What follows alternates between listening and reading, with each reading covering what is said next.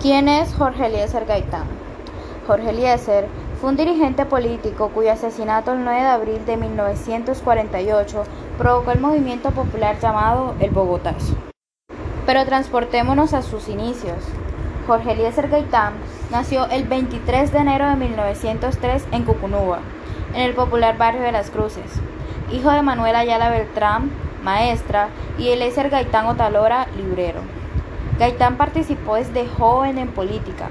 Apoyó la candidatura de coalición de Guillermo Valencia en 1918. Fue orador en las protestas contra el presidente Marco Fidel Suárez en marzo de 1919. Organizó la Sociedad Literaria Rubén Darío y constituyó el Centro Liberal Universitario. Ese mismo año inició estudios superiores en la Universidad Nacional de Colombia, donde se tituló doctor en Derecho y Ciencias Políticas, el 29 de octubre de 1924, con la tesis titulada Las ideas socialistas en Colombia. En esta obra, Gaitán se declaró socialista e incorporó postulados marxistas en su lectura de la realidad. Gaitán se forjó una reputación como orador y defensor de causas populares, ya que tuvo una gran trayectoria política en la cual Lideró entre el 3 y el 6 de septiembre de 1929 un debate de control en el Congreso debido al asesinato de un número indeterminado de trabajadores de la United Fruit Company, y esta es mejor conocida como la masacre de las banaderas. En 1931 fue elegido presidente de la Cámara de Representantes y ejerció también como catedrático de Derecho Penal en la Universidad Nacional de Colombia, cargo que ocupó entre 1936 y 1939. Se configuró como representante de la clase media y de aquellos que estaban fuera de la vida pública, porque los unió a través de sus discursos cargados de emoción e ilusión, en el que muchas veces resaltó, yo no soy un hombre, soy un pueblo, y el pueblo es mayor que sus dirigentes.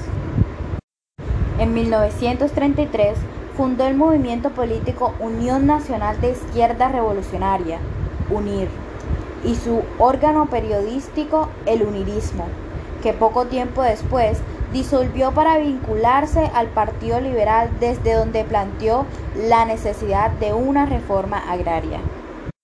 Asumió el cargo de alcalde de Bogotá en 1936.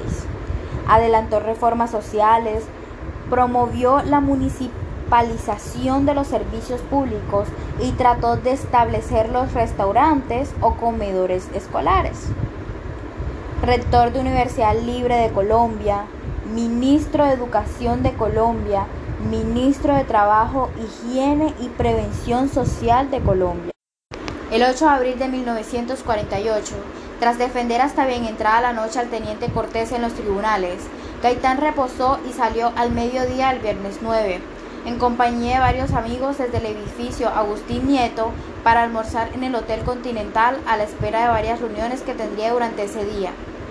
Un hombre, aparentemente Juan Roa Sierra u otros más, lo esperaban en la entrada del edificio y le disparó con un revólver causando heridas mortales.